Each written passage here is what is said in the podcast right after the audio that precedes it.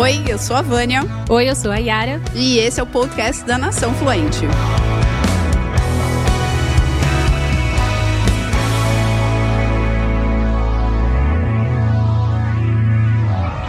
Oi, eu sou a Vânia. Oi, eu sou a Yara. E esse é o podcast da Nação Fluente. Hoje nós vamos conversar sobre os principais inimigos da fluência. Eu achei super interessante porque eu li um artigo do Nação Fluente, do blog Nação Fluente. Nossa, inimigos da fluência. O que, que é isso, afinal de contas? E gostei muito de entender mais sobre isso, mas eu quero conversar com você e entender, de um modo geral, forma resumida, o que, que quais são, aliás, o que são os inimigos da fluência? Eu gosto muito de fazer uma analogia dos inimigos da fluência como se fossem vírus de computador. Então, imagina um computador todo infectado por vírus. Como é que ele vai funcionar? Ele funciona de forma disfuncional. Esses inimigos da fluência, eles funcionam exatamente assim, como vírus. E muitas vezes esses vírus, eles são ocultos. A gente não sabe que o sistema está infectado, sabe? A gente não sabe que tem alguma coisa errada ali, tem alguma coisa de alguma coisa errada não tá certa ali, né, no sistema. E aí, obviamente, que se eu estiver com esses vírus, né, infectada por esses vírus aí da fluência, esses inimigos da fluência, eu não vou ter os resultados, eles vão me atrapalhar a ter os resultados que eu quero. Assim como o computador não vai funcionar direito, cheio de vírus, além de não funcionar direito, talvez fique lento, travando, pode roubar sua senha, seus dados, seus arquivos, enfim, é, é altamente prejudicial para a fluência. Esses inimigos funcionam da mesma forma. Eu não vejo que eles estão lá. Muitas vezes eles vêm disfarçados de coisas boas, né? Quando a gente instala um um aplicativozinho. Um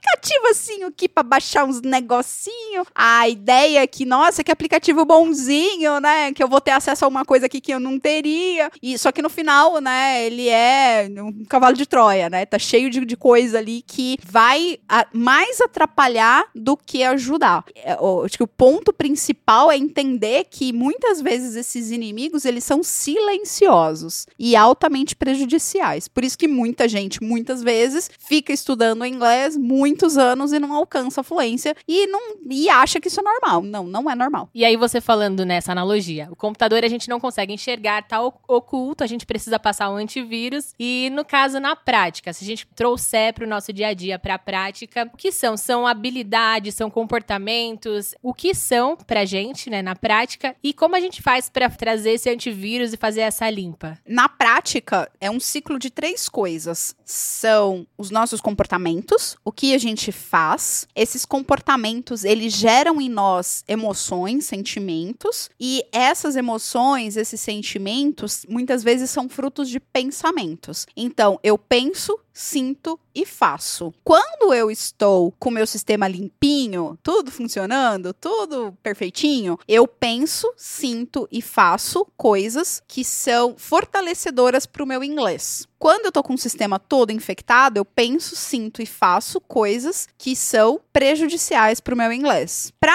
limpar o sistema, né? Como é que eu faço então para instalar esse antivírus e limpar esse sistema? O primeiro passo é reconhecer esses vírus, entender que, peraí, alguma coisa aqui não está funcionando do jeito que deveria funcionar. Primeiro reconhecer, a gente vai falar um pouco desses inimigos para as pessoas aprenderem a reconhecer qual que, que de repente repente é o vírus que tá atacando, né? Pode ser até que as pessoas se identifiquem com mais de um, né? Isso Sim. pode acontecer. Alguns pode ser que ela sinta um pouco mais, outros um pouco menos. Pode ser que ela fala, cara, tá tudo ferrado, aqui precisa uma formatação geral, mas não tem problema. O objetivo do nosso bate-papo de hoje é ensinar as pessoas a identificarem esses vírus, né? Primeira coisa, mudar os padrões de pensamentos, comportamentos e sentimentos para passar a ter novos padrões, que isso sim é o que a gente chama da limpeza. Bacana, legal. E para começar, trazendo o primeiro deles, que é o juiz. Então eu queria que você explicasse mais sobre ele, sobre esse comportamento, sobre é, como as pessoas lidam com isso e também a forma que a gente pode fazer para resgatar, para melhorar nesse sentido. Sabendo que os inimigos eles têm padrões de pensamento, comportamento e sentimento não, não bons, né? Que não, não são benéficos para a fluência, eu preciso identificar quais são. então, esses padrões. E cada um dos inimigos, eles têm padrões de pensamentos, emoções e comportamentos diferentes. O juiz, ele é aquele que dá a sentença final, que julga, né? É aquele que fica fazendo julgamento. É aquele que fica colocando, assim, aquela crítica excessiva no erro, no, no perfeccionismo, na necessidade de fazer as coisas da forma que a pessoa quer, sempre da forma que a pessoa quer, da, da forma como ela acha que é certa. E se ela erra, às vezes não é nem não são nem as outras pessoas que estão criticando o erro dela, é ela mesma. É a auto autocrítica assim, sabe? E algumas coisas que costuma passar na cabeça dessas pessoas, elas precisam ter essa crítica, porque senão o mundo vira uma bagunça, entendeu? Precisa ter esse senso crítico, porque senão vira um, um, caos. É uma forma que, como a pessoa costuma pensar. Gera ansiedade, né? Porque, evidentemente, a culpa excessiva, ela não é benéfica que é mais? Pensamento, emoção. Ah, uma outra coisa muito importante para identificar se tá com esse inimigo operando é que normalmente as pessoas que têm o juiz aí no sistema operacional, elas são críticas com elas, mas elas também são críticas com as outras pessoas. Hum. Elas é, apontam erro, assim, sabe? Por exemplo, tem a pessoa que fala inglês, é a pessoa vergonha na cara. Ela fala, ela não tá nem aí se tá errado, o importante é falar e ela tá certa. É assim mesmo que tem que ser. Tem que começar por aí. A pessoa que tá com o inimigo do juiz muito atacada, ela olha a pessoa falando, errando, né? E ela critica a pessoa. Tipo, nossa, tá uhum. falando tudo errado ali, né? Então, muitas vezes, essa crítica que ela tem atrapalha dela porque ela acha que as pessoas também estão criticando ela. No final, no fundo, no fundo. É um negócio muito doido, porque o vírus faz. O inimigo faz assim, você pensar: ah, eu não vou falar, não vou cometer erros, não vou. Porque as pessoas vão me julgar. Uhum. Elas e vão... ao mesmo tempo você também vai e julga. Né? É, só que as, na maioria das vezes a pessoa nem tá julgando ela nem tá. Tá nem ligando, nem aí né? pra hora do Brasil, cada um tá preocupado com o que tá acontecendo dentro de si. É, só que como ela tem esse inimigo implantado ali, ela acha que todo mundo tá julgando. Porque ela julga. Ela julga, então ela acha que todo mundo faz a mesma coisa, entendeu? Eu acho que, assim, dos 10 inimigos, esse é um dos inimigos mais, mais perigosos. Eu acho que ele é o mais ardiloso, sabe? O mais sutil, assim. Porque todos os inimigos, eles têm uma coisa. É, eles, eles contam mentiras para se justificar. Então ele tá lá e ele sempre vai ter uma justificativa para estar tá agindo daquela forma. E essa justificativa, ela é muito persuasiva. Ela é muito cara. Convincente. Né? Convincente, ela é. Então, se você não tiver atento para esse inimigo e para essa mentira que ele usa para justificar e convencer de que ele que tá certo e você que tá errado, é muito perigoso. E aí a gente tem um outro também que é o rígido. Eu acredito que ele seja um pouco parecido com o juiz, mas tem as suas diferenças aí. E eu queria que você falasse um pouco mais sobre ele. Rígido, ele é, é extremamente perfeccionista. Assim, extremamente perfeccionista. Eu acho que esse é o ponto principal do, do, do rígido. É, tem algumas coisas, por exemplo, no caso especificamente do inglês. É muito comum quando a gente está aprendendo a falar, cometer erros de gramática, de tempos verbais, é, é na construção de frases. É muito comum. É, é assim, é, faz parte do processo. A gente aprende a corrigir esses erros quando a gente conversa e quando a outra pessoa fala e ela fala no tempo verbal certo, alguma coisa assim, você tem a oportunidade de fazer uma autocorreção. Você ó, ouve e você se toca do seu erro. Você fala, putz, é, eu falei assim, não era assado. Isso é essencial para o processo de aprendizagem. Muitas vezes as pessoas falam pra gente o que, que a gente errou e a gente continua insistindo no mesmo erro. É normal. Só que quando a gente tem a autopercepção do erro, é isso que muda a chave. Como o perfeccionista, pessoa que tem esse inimigo do rígido, ela tem uma característica perfeccionista, ela pensa assim: eu vou estudar um pouquinho mais antes de. Ela nunca tá pronta suficiente para ir lá, ela nunca se sente pronta suficiente para ir lá e se arriscar para cometer erros, porque ela sempre vai achar que se não for para ser perfeito, não é para ser feito. Esse, esse, é o pior defeito, assim. E aí você falou no caso do juiz, você identifica quando você critica muito o outro. E no caso do rígido, como que você pode identificar que você está sendo muito rígido? Tem alguns que são mais fáceis de identificar. Esse é um deles. Se você não pratica conversação na quantidade que precisa, do jeito que precisa, se você foge de oportunidades para praticar a, a conversação, muito provavelmente esse inimigo ele operando. Certo. E aí, no caso do juiz, a gente. Como fazer para melhorar nesse sentido? Então, diminuir as críticas com o outro, diminuir as críticas com, com a própria pessoa. Como você acha que na prática dá para melhorar? Acolhimento. A pessoa entender, ela vai errar, é... porque o, crítico, o juiz, ele é julgador. Ele vai ficar julgando tudo o tempo todo. Pode estar tá certo, pode não estar tá certo. Pode... ela, ela precisa julgar, né? O inimigo, esse inimigo precisa estar tá julgando, o juiz precisa estar tá julgando o tempo todo. E esses julgamentos muitas vezes não são justos. Quando esse inimigo tá trabalhando, não é justo. Então, se não é justo, eu preciso entender que é o inimigo que tá trabalhando nisso e preciso acolher acolher isso. Como que eu faço para acolher? Primeiro, identificar, puta, eu tô me exigindo muito de mim. Primeira coisa, eu tô exigindo mais de mim do que eu deveria estar tá exigindo. Começa desse acolhimento. É, e perceber o o que que eu tô, por que que eu tô exigindo tanto de mim? Por que que eu tô é, insistindo tanto em fazer as coisas com esse julgamento todo e entender, não, eu tô fazendo o melhor que eu posso nesse momento. Então é acolhimento, a palavra é acolhimento. E um outro também inimigo é o prestativo. Aí eu queria entender melhor, porque o rígido e o juiz, a gente tem uma ideia, ah, pode ser que seja realmente negativo. Mas o prestativo, a princípio, né, na nossa sociedade, a gente acredita que é algo bom, que é algo positivo. Por que que o prestativo, ele vem aí como inimigo também da fluência? Quando eu falei que os inimigos, eles aparentam ser coisinhas boas, né, eles aparentam ter boas intenções, é justamente esses inimigos que são pseudo bonzinhos são os piores de identificar, porque a mentira que ele usa para se justificar é de que a gente precisa ser altruísta, precisa ajudar todo mundo, precisa estar tá disponível para todos a, o tempo todo, porque é assim que as coisas têm que ser. O prestativo, ele preci ele vive de servir as outras pessoas e não tem nada de errado com viver de servir as outras pessoas, muito pelo contrário isso é muito importante, é muito bom. O, o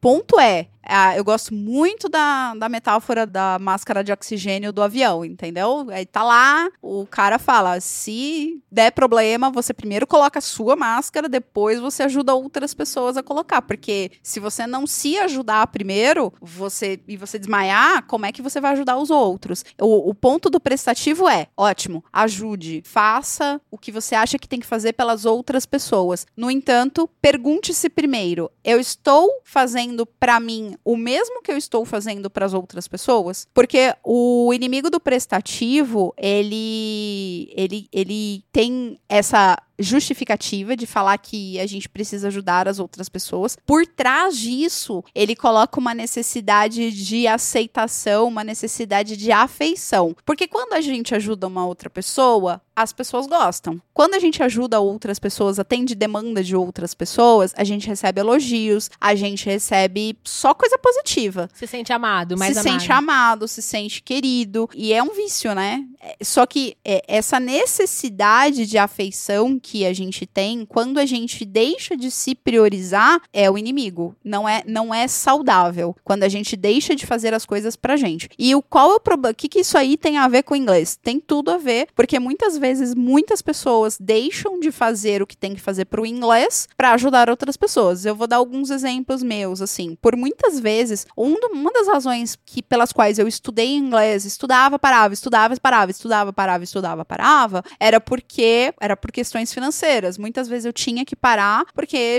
tinha apertava o calo em casa e eu precisava ajudar em casa. É, em vários momentos, para não ter conflitos com a minha mãe, dessa, justamente dessas questões financeiras, em muitos momentos eu falava: não, tá bom, bom, vou parar o inglês. Ah, tá, estamos sem dinheiro aqui, precisa de dinheiro. Tá, vou parar o inglês. Uhum. Isso aconteceu várias vezes. Havia casos que realmente era o cenário e havia casos que não. Havia casos que tava só meio que evitando a dor de cabeça, entendeu? Então, muitas vezes o prestativo, ele deixa de fazer as coisas para ele, para atender outras pessoas, também para ter essa questão da afeição, né? Afinal de contas, eu ajudando em casa, eu ia ter o, o carinho, a validação da minha mãe de que, não, minha filha, ela me ajuda em casa. Minha filha, ela, ela, ela faz de tudo para me ajudar em casa. Isso era importante para mim também. Só que isso era uma bola de neve. E chegou e, e eu tô falando especificamente da minha história, mas outro exemplo que acontece muito, eu não sou mãe, eu não tenho, eu não tenho filhos. Então, eu vejo muitos casos dos meus alunos que são mães e pais, né, os pais. Muitas vezes é, eu vejo alunos deixando de ir para as aulas, fazer as coisas que precisa fazer, se dedicar aos estudos, é porque a esposa ou o marido precisava de alguma coisa e, e ela, assim, prontamente, não pensava duas vezes, atendia a demanda daquela pessoa naquele momento. É, de novo, eu não estou generalizando, mas eu estou dizendo que há casos, e aí é por isso que é importante fazer aquela análise. Eu estou cuidando, eu estou me priorizando o mesmo tanto que eu estou priorizando as outras pessoas, porque ninguém vai priorizar a gente mesmo. Só a gente prioriza a gente mesmo. Ninguém vai parar e vai cuidar, falar assim: não, olha só, é muito raro acontecer isso. Olha só, você tá aqui lavando a louça, mas você devia estar tá estudando inglês, né? Pô, é muito melhor para mim que você esteja lavando a louça, né, amiguinha?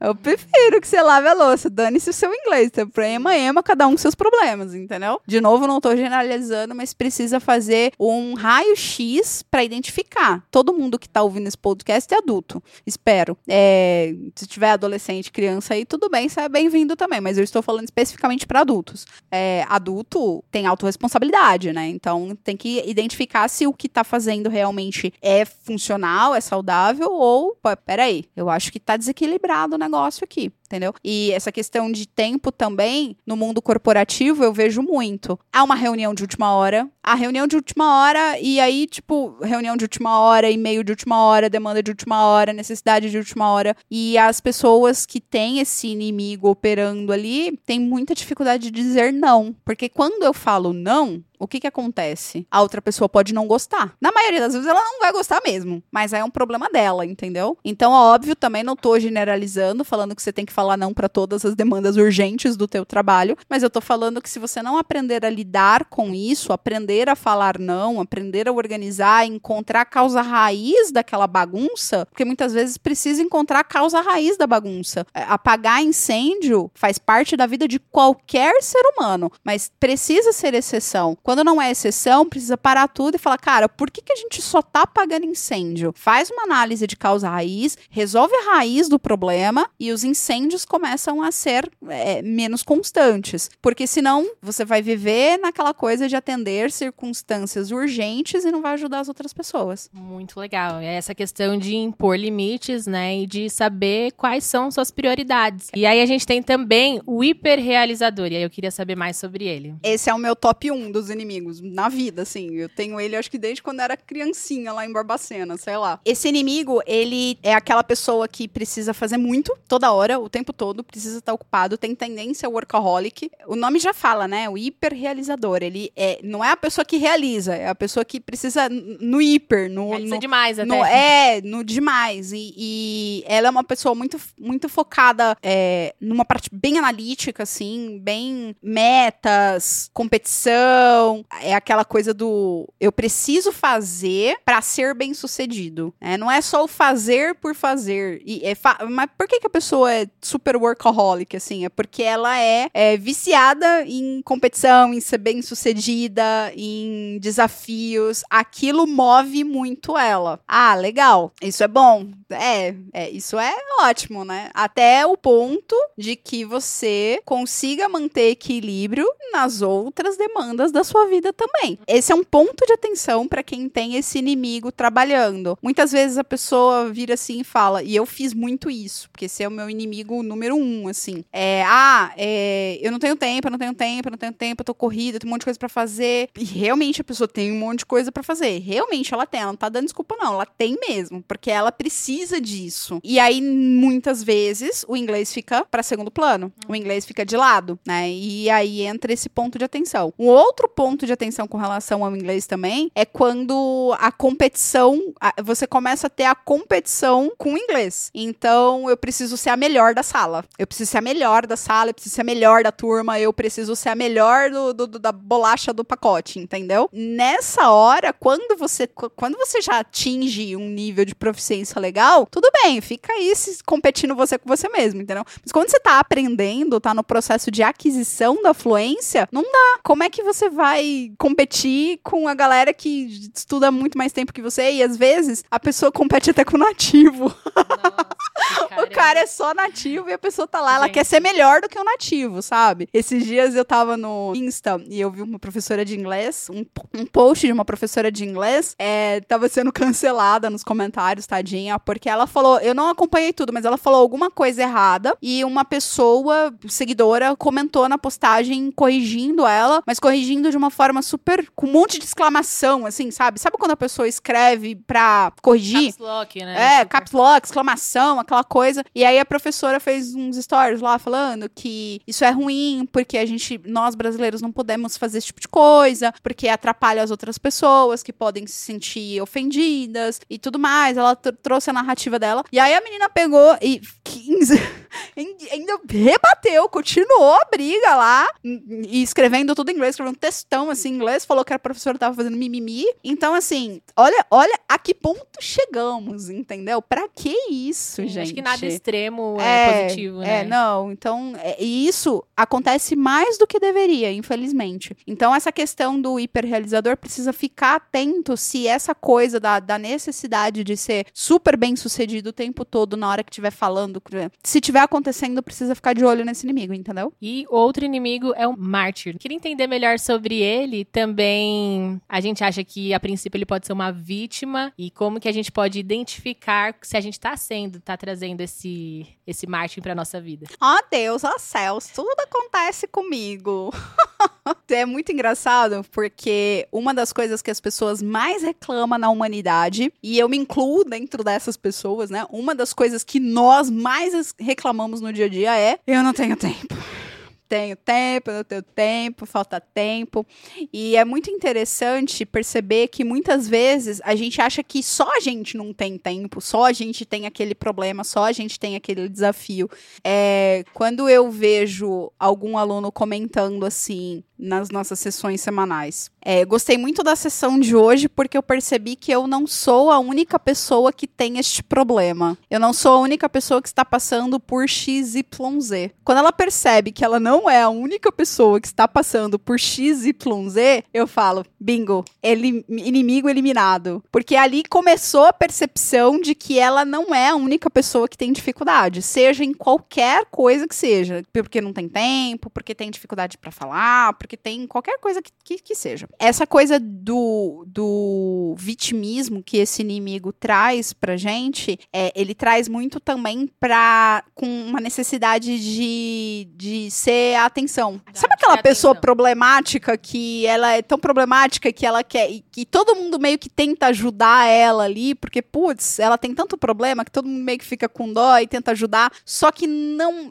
nunca acaba. Os problemas dessa pessoa nunca acabam. E aí as pessoas ao redor, elas acabam criando uma coisa. Ai, meu Deus do céu, eu não sei o que eu faço para agradar essa pessoa. Nada, nada, nunca tá bom o suficiente para ela, tá tudo, né? Tá tudo, tá sempre reclamando, tá sempre pontuando. Então esse inimigo, ele é muito, muito, muito ruim por conta disso. E no inglês, como que isso atrapalha, além dessas questões de ter tempo e tudo mais, de, de achar que só eu falo errado, que só eu tenho dificuldade de aprender, que só eu esqueço, é, só eu ouço um filme, assisto um filme e não entendo, de, pr primeiro disso, né? Porque quando eu acho que só eu tenho esse problema na vida, como é que eu vou acreditar que é possível resolver? Quando eu passo a acreditar, quando eu passo a entender que outras pessoas também têm esse problema e se ela resolveu, eu também resolvo, esse inimigo está começando a ser eliminado. Isso é, é muito importante ficar de olho nisso, sabe? Se eu tenho essa sensação, alerta vermelho para o inimigo.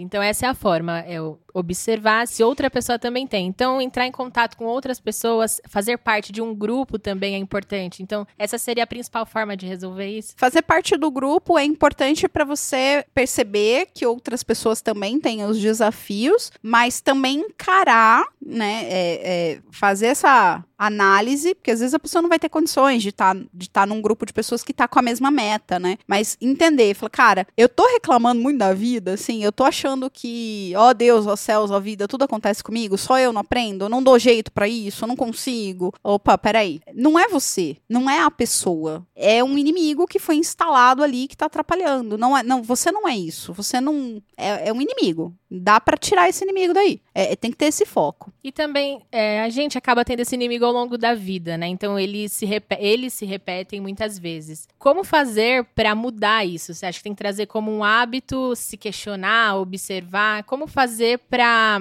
trazer essa mudança ao mesmo tempo que a gente sabe que a gente passou muito tempo com esses padrões? Como mudar esses padrões daqui para frente? É, acho que é, um, é, uma coisa que a gente tem que analisar, mas como fazer isso na prática? É autoconhecimento isso é essencial. Parar alguns momentos do dia, da semana, cada um vai ter o seu tempo, para ter autoconhecimento, para olhar para dentro de si e, e, ver, cara, peraí, o mundo tá girando e tem coisa aqui que depende de mim. E como que a gente faz autoconhecimento? Tem várias maneiras. Uma, uma das maneiras que a gente mais usa dentro da metodologia é pergunta e resposta. Você faz perguntas, a partir das perguntas você começa a ter clareza. A clareza começa a te permitir conhecimento, por isso autoconhecimento, do que você precisa fazer. Às vezes você não sabe o como, mas você sabe o que. O que você precisa fazer para começar a mudar. E no caso dos inimigos, o como ele está relacionado àquela tríade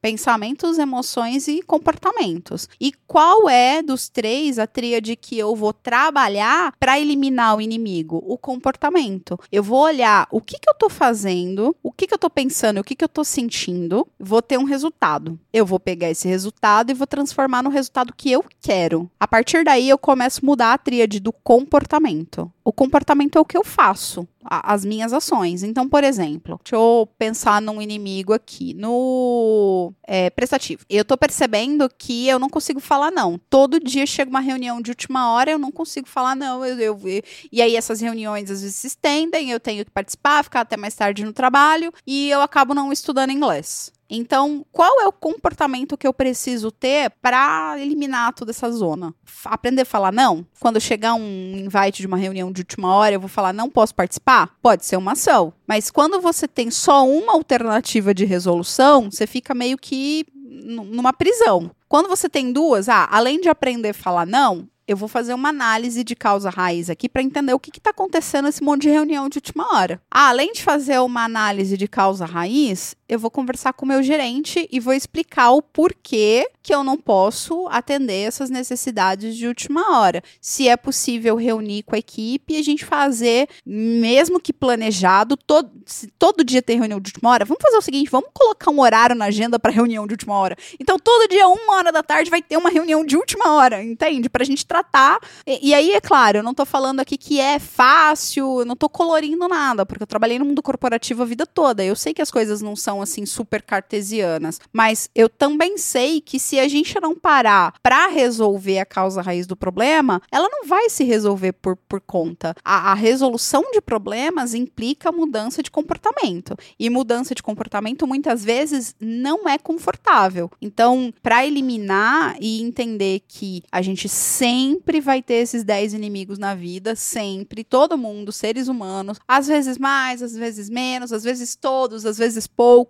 cada um vai ter o seu, o seu ups and downs, só que parar para ter esse autoconhecimento, para identificar qual é, o que é e como é essencial. Se a gente não parar, a gente vive no piloto automático, passa um ano, passa dois anos, passa três anos. Esses, esses dias eu conversei com uma pessoa que tá há três anos buscando, assim, vai estudar inglês? Vou, vou estudar inglês, preciso, quero, tenho, que, vou estudar tal, tal, tal. E faz três anos que a gente tem essa conversa. Três anos que nós temos essa conversa. Aí chegou num determinado momento, não, agora vai, vou fazer o seguinte, eu vou fazer isso, isso e isso, né? E aí eu começo a engrenar. Aí foi lá, fez o que disse que ia fazer e continua não engrenado. Continua em, são três anos. Já dava para ser fluente em inglês, né? Baseado no que já tem, já dava para estar tá começando a estudar uma outra língua se quisesse. Então são três, é muito tempo. Três anos é muita coisa. É para adquirir fluência em o idioma é muita coisa. Então olhar para trás e ver desses três anos, eu, eu olho conversando com a pessoa, facilmente eu identifico. Falar, é esse, esse, esse. Aí tá lá, padrão de pensamento. Como é que eu identifico? Pelas coisas que a pessoa fala e pela forma como ela sente. Aí eu sei o que ela tá fazendo. É, conversando, né? Conversando, identifico. E aí, aí a pessoa não tem ninguém para conversar para identificar. Autoconhecimento. E aí você falou também da autorresponsabilidade. Depois eu queria que você só falasse um pouco mais sobre isso, porque acho que é o primeiro passo, né? Você ter essa autorresponsabilidade. Explicar também, de repente, para quem não conhece tanto o termo, o conceito, é, o que, que é isso e o, o quanto isso é importante. E eu também queria entender, a gente falou no, no outro podcast sobre a humildade. Então, é esse ponto de você estar tá aberto para mudança, estar tá aberto para o aprendizado, é, de entender que às vezes a gente não enxerga o inimigo, então conseguir. Como que a gente faz para enxergar? Acho que é se manter humilde e aberto para isso, né? Então, eu queria só que você explicasse um pouco mais sobre a autorresponsabilidade e a importância de se manter aberto para essas novas ideias. Eu gosto muito de filosofia. Eu, eu sou apaixonada por filosofia. Se, se pudesse. Se eu pudesse, eu, se eu pudesse fazer outra faculdade, é claro, eu posso, né? Qualquer momento, mas enfim, tempo é finito. Mas, sim, se, eu, se, chegar um momento de eu falar, ah, tô com tempo disponível aqui, eu faria filosofia, assim, história e filosofia, eu amo. E o que eu mais gosto da filosofia é justamente essa capacidade de fazer a gente pensar nas coisas, de fazer a gente refletir, né? De fazer a gente. É, não tem resposta pronta, não tem caminho, receita de bolo, porque cada pessoa é uma pessoa, tem su, seu, seus repertórios, as suas histórias, suas experiências e as suas expectativas. Quando a gente fala de autorresponsabilidade e de humildade e de auto autoconhecimento, por que, que eu falo da filosofia? Tem uma colega minha e isso é uma coisa, é um defeito meu, tá? É um defeito. Às vezes eu tô conversando com a pessoa, a pessoa só quer conversar. Ela só quer desabafar. Ela não tá afim de resolver os problemas dela. Ela tá afim de desabafar. E, blá, blá, blá, blá, e conversar e falar. E, blá, blá, blá, blá. e é uma coisa que eu tenho muito auto. Eu, eu tô desenvolvendo autocontrole para não fazer. A pessoa começa a me falar as coisas e eu fico ouvindo, ouvindo, ouvindo, ouvindo. É, amiga, é complicado. É complicado. Hoje em dia eu fico só assim, é, te entendo, complicado. Putz, sério que aconteceu isso? Nossa, que chato. Só que isso me incomoda. Sim, não é não é natural meu. Eu sei que a pessoa não gosta que eu pergunte, tá, mas o que, que você tá fazendo para resolver isso? Mas o que, que você acha de fazer tal coisa? Eu gosto de disso, porque eu gosto que façam comigo. Quando eu tô enredada, assim, em algum problema, eu amo que as pessoas vêm para mim e me faz algum tipo de pergunta que me tira do prumo, assim, sabe? Tu fala, nossa, essa pergunta me desestabilizou aqui. Peraí, eu senti o chão chacoalhar aqui aqui, porque a pergunta tira você do piloto automático. Então, e muita gente não gosta disso, mesmo num bate-papo com um amigo. Então, quando a gente fala de autoconhecimento, entra nesse ponto. E por que, que eu falei da filosofia? Porque talvez você não goste de, de, de, de, de alguém ficar, não é dando pitaco, mas de alguém te ajudar a ter uma mudança de perspectiva sobre alguma coisa. É, a filosofia é um bom caminho, né? Ler e refletir ali sobre, sobre os pontos é um, é um bom caminho para ter autoconhecimento assim, é um caminho muito acessível, inclusive. E aí, depois, né, dessa coisa do, cara, eu preciso ter autoconhecimento, e aí tá totalmente ligado à questão da humildade, porque às vezes a gente pensa, por exemplo, eu faço terapia, já tem anos que eu faço terapia, e eu, eu, eu sempre comento assim, nossa, minha terapia tá em dia, não, tá tudo bem,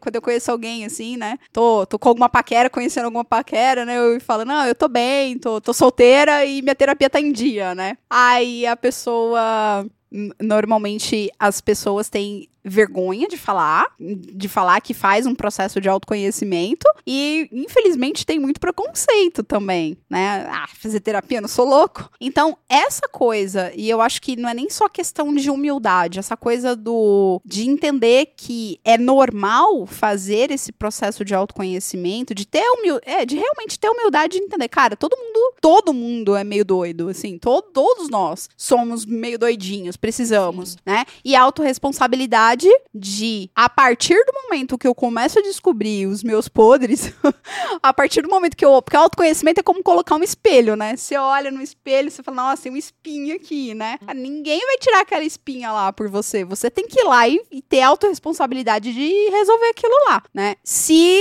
a pessoa quiser resultados diferentes, né? A gente tá fazendo essa série de podcasts para trazer para as pessoas conhecimento para fazer do nosso país uma nação fluente. E a gente tá falando aqui nessa série de podcasts que existe sim um caminho mais eficiente para você atingir a fluência mais rápido. Só que esse caminho mais eficiente precisa de algumas coisas, alguns ingredientes. E é isso que a gente está trazendo aqui nesses temas. Hoje a gente está falando dos 10 inimigos da fluência e é, como um tema de que eu preciso identificar e preciso ter humildade para identificar e assumir e ter autorresponsabilidade para mudar. E ninguém vai mudar os nossos comportamentos por nós, por nós. Muito bom. E continuando aqui com os a gente tem o lógico também. E aí eu queria entender melhor sobre ele, aprofundar aí sobre o lógico. É, o lógico, ele é aquele cara hiper racional que tudo precisa ter um porquê, tudo precisa ter um sentido, tudo precisa ter uma justificativa. Dos 10, o meu número 1 um é o hiperrealizador e o meu número 2 é o hiperracional, é o lógico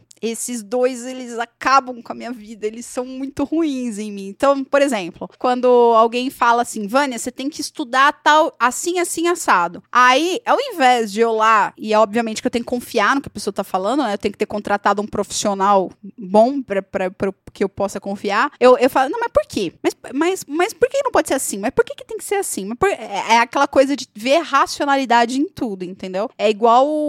E, e eu acho que o que eu mais. Nossa, o que eu mais errei disso e que mais me atrapalhou, como além de ser, de ter esse lógico muito forte, eu também fui de exatas a vida toda. Eu, minha, minha formação foi exatas por muito, muito tempo. Então, você quer ver uma coisa que me atrapalhou muito? Quando eu estudava gramática, a gramática é assim: tem tem a regra, uma regra principal, e tem N exceções. É, tem algumas coisas na gramática, isso em qualquer idioma, tem N exceções. E aí, eu gostava daquilo, porque aquilo eram regras, regra, eu gostava de regra, eu gostava de, de, daquela coisa. Só que ao mesmo tempo, na hora de conversar, não tem como você lembrar tudo. Mas nem, mas nem quem estuda totalmente a gramática, assim, vai ter hora que vai precisar, peraí, eu vou precisar consultar isso aqui. Para falar, não é. Se você se você construir uma frase, se na hora de conversar, na hora de construir uma frase, você precisar lembrar das regras, da racionalidade da coisa, não vai sair frases completas dessa conversa, não. Entendeu? Então, é, esse, esse inimigo também. Ele, ele tem outras coisas que ele atrapalha, mas essa é uma das piores. Um outro inimigo também é o vigia. E aí eu queria que você trouxesse mais sobre ele. É, esse aí é o tipo. Tudo que pode dar errado dará, sabe? É o. É o negativo, pessimista? É pessimista ao extremo. É, e ele é pessimista, ele não é realista. Porque ser realista é, é, é, é bom, né? Você tem que identificar que, o que pode dar de ruim e ser realista para encarar e resolver aquilo lá. Mas o pessimista, ele, ele vê desastre até onde realmente não tem desastre. Então ele é o inimigo que vai atrapalhar atrapalhar você como? E se eu for na reunião e eu falar errado? E se eu for na reunião e eu não entender o que as pessoas estão falando? E se a, e se a ligação estiver ruim e não der, não der para entender o que as pessoas estão falando? E se me perguntarem alguma coisa e eu esquecer do vocabulário? E se, e se? Tem um monte de si na, na frase do, do pessimista. Então ele não vem pro, pro meetup, por exemplo, para os nossos encontros de conversação, porque ele fica, e se, e se eu, e se eu tiver lá e tiver alguém que fala melhor que eu? E se, por exemplo, e se fulano me corrigir, eu ficar desconfortável. Ai, é um monte de si. Se, a- se começa com e se, é esse inimigo. Pega Já o extintor e ali, apaga é. esse inimigo, pelo amor de Deus. E como que combate esse inimigo e esses pensamentos aí do IC? É, p- é primeiro que a gente precisa entender o seguinte: a gente combate os comportamentos, tendo comportamentos diferentes. Então, quais são os comportamentos do desse cara que é super pessimista? Ele, por exemplo, não vai nos encontros de conversação. Ele não vai para uma reunião, ele não aceita um- em participar de uma reunião, ele não se arrisca, porque já que vai, vai dar o desastre, para que que eu vou lá? Enfrentar isso exatamente com um comportamento diferente. Uhum. É fácil? Claro que não. Se fosse fácil, o Brasil já estava fluente em espanhol, pelo menos, porque afinal de contas a gente tá no meio de um monte de país aqui que fala espanhol, né? Porque as pessoas reclamam, ah, o Brasil não, não fala inglês porque o Brasil é um continente isolado. Tá, beleza. Então por que, que a gente não fala espanhol? Alguém me explica isso aí. Mais uma desculpa. É, né? mais uma desculpa. Resgatar aqui deve ter algum inimigo dando essa desculpa aí, né? Com certeza. Sempre Vamos tem um inimigo. Tem os, fazer a é, investigação é. do inimigo. Exatamente, mas é isso. Então, é, essa coisa do pessimista ter coragem de encarar e entender que nem sempre aquilo que ele tá projetando que vai acontecer, vai acontecer. E lembra que eu falei do repertório? Agora eu já não sei se eu falei do repertório nesse episódio, no episódio anterior, mas é, vai ser uma coisa que eu vou falar bastante nos próximos episódios. Quando você vai lá, encara a situação e tem o repertório de que, puta, aquele desastre que eu estava imaginando que aconteceria, não aconteceu. Então eu começo a. é, os inimigos. Eu gosto de, dessa metáfora também. Imagina um boneco de neve.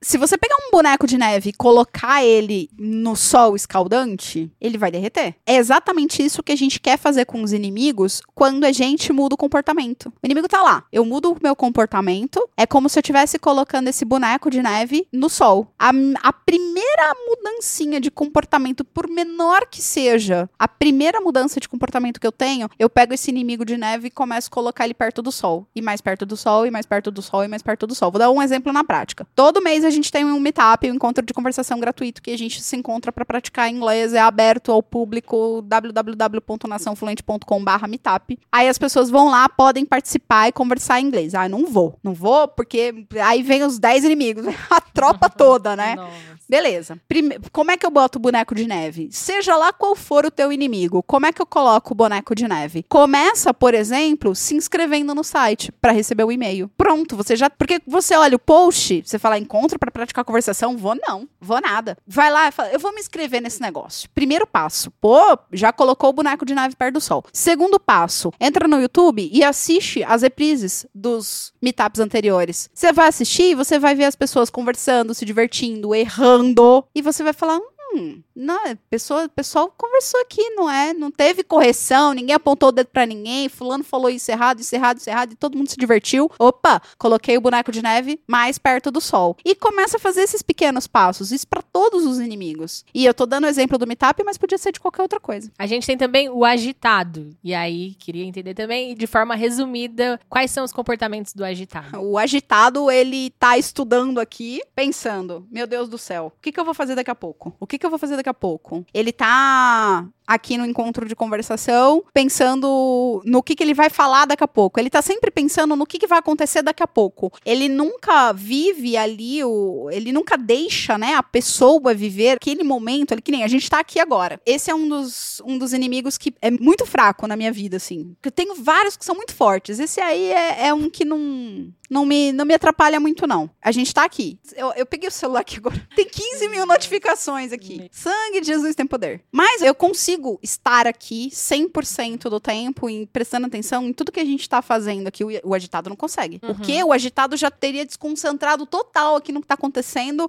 nessas notificações. E isso atrapalha muito os estudos, porque concentração é importantíssimo na hora de estudar. É Sim. importantíssimo. Esse inimigo que traz ansiedade para as pessoas, né? Muita, muita, porque ele tá sempre, ele tá sempre ca- cabeça no futuro, né? Então, uma maneira de controlar é vivendo mais no momento presente, é estando 100% presente para o agora. É basicamente exato. isso. É, e aí, por exemplo, se eu sou muito agitada, eu não poderia estar fazendo esse podcast com esse celular aqui. Eu olhei, tá, continuo normal, continuo bem. O agitado, ele precisa, vai estudar, deixa o celular lá na Tem que cômodo. se conhecer pra saber os seus limites, né? E agir da melhor forma na hora. Exatamente. Um outro ponto é o controlador. E aí, o que, que o controlador atrapalha na hora de aprender inglês? A necessidade de estar certo o tempo todo também, mas é, não só de estar certo o tempo todo, mas de, de, de controlar as outras pessoas e as situações em geral também. Por exemplo, é, quando, quando a gente vai estudar inglês, e a gente vai conversar em inglês, a gente precisa. Conversar não é falar. Conversar pressupõe ter outra pessoa ali pra, pra conversar. Você é um ser humano. Assim, eu, eu tenho controle zero sobre a sua vida, entendeu? Sobre o que você faz. que-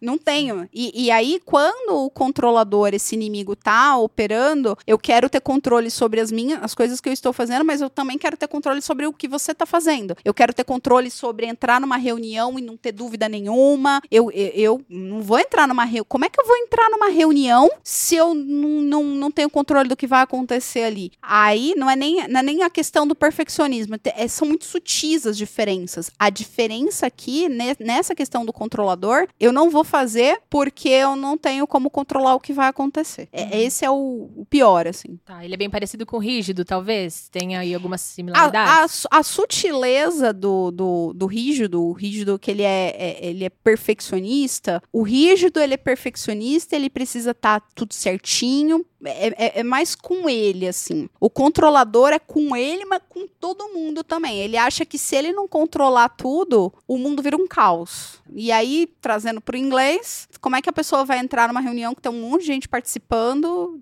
É, é imprevisível. Conversar em qualquer idioma é imprevisível. Você tá aí, eu não sei o que você tá pensando aí, não sei o que você vai falar agora, não sei qual que é a próxima pergunta. E aí o controlador surta.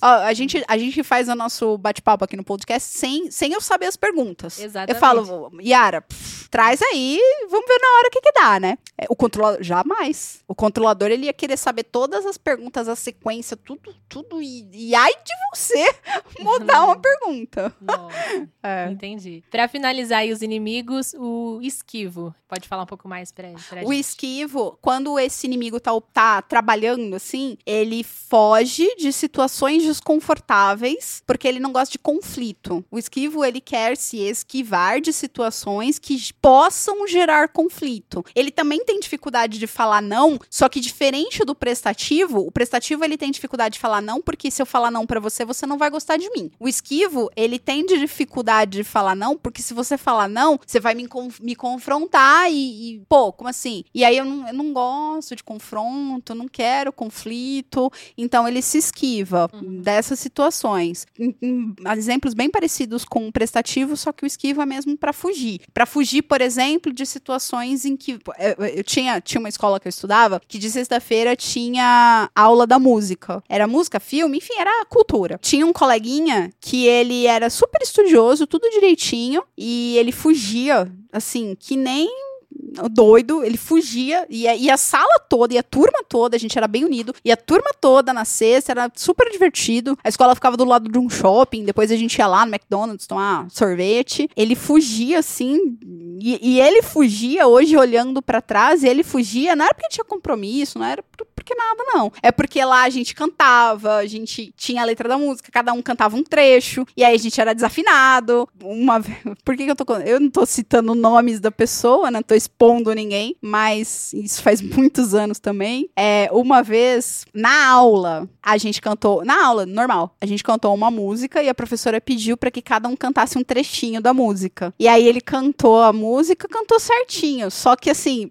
eu sou muito desafinada. Eu sou a desafinação na vida. Ah, mas eu não ligo, porque eu amo cantar. Aí as meninas deram risada. Falaram, não, não é assim não. E corrigiram ele. E aí ele nunca mais participou. Todas as vezes que tinha alguma coisa de música, a professora falava assim, ele falava assim, ah, não vou cantar não, essas meninas... E aí ele nunca participava dessa coisa. Pra fugir do conflito mesmo. Então, é uma fuga do conflito. Então, no aprendizado de inglês, a gente precisa é, enfrentar tudo isso. A gente precisa enfrentar conflitos também para aprender inglês? A gente precisa enfrentar conflitos. No caso do inglês específico, é principalmente no quesito de não ter consistência nos estudos, de não estar estudando inglês porque não tá tendo tempo, porque porque não tá organizando a vida, porque tá fugindo de situações que podem gerar conflitos. Dizer não para uma reunião, dizer não para um familiar que pede um negócio de, de última hora. Entendi. Basicamente. Bom, para finalizar o nosso bate-papo de hoje, que foi super interessante, assim, pra vida, né? Não só pra, pra aprendizado de inglês, é, eu queria que você deixasse um recado final para as pessoas que estão tendo que lidar com esses inimigos. É, uma dica, assim, especial para que ela consiga finalmente lidar da melhor forma, porque assim, como você falou, nós vamos sempre conviver com eles, mas colocar aí o boneco de neve um pouco mais no sol. Eu acho que assim, primeira coisa é, a, nós temos, a, questão, a pergunta não é, eu tenho algum desses inimigos? A pergunta é, qual desses inimigos eu tenho? Porque temos todos, em algum grau ou em outro. Entender, tá, eu tô patinando no meu inglês porque eu tenho algum desses inimigos. Qual é o inimigo? Então, pode pegar aqui, este esse episódio, identificar cada uma das características características do inimigo e olhar, tá bom, o que, que eu tô fazendo que faz com que esse inimigo se fortaleça? Legal. Ah, eu tô fazendo isso, tô fugindo, tô não fazendo, tô evitando. E o que, que eu posso fazer para colocar o meu boneco de neve? Então, pegar essas pequenas ações, como eu comentei, eu dei o exemplo do Meetup, pegar essas pequenas ações devagarzinho, devagarzinho, não é não é no, na loucura, devagarzinho, vai mudando devagarzinho, pequenas doses de novos comportamentos que uma hora esse boneco de neve derrete. Gostei muito da, da questão do boneco de neve. A gente podia criar até uma hashtag aí para as pessoas nos comentários Boa. colocarem. Vamos. Boneco É, de neve. boneco de hashtag boneco de neve. Boa. Boa. A gente tem um artigo, que foi o artigo que você leu, que tem mais conteúdo sobre isso. A gente pode mandar o link para vocês. É e tem também o nosso raio-x, que ajuda bastante nisso, que a gente pode mandar o link. É tudo gratuito. Hashtag boneco de neve. Inclusive, a gente vai saber quem assistiu até o final. Quem colocar a hashtag vai dar pra Boa. entender quem assistiu. Bom, pra finalizar aqui o nosso bate-papo, eu queria agradecer quem ficou com a gente até aqui e dizer que tem mais conteúdo da Nação Fluente. E claro, a gente falou muito sobre o blog. Acessem o blog, tem muito conteúdo de valor lá. E esse aqui foi o episódio de hoje. Um beijo pra vocês e Tchau, tchau, gente. galera. Até o próximo.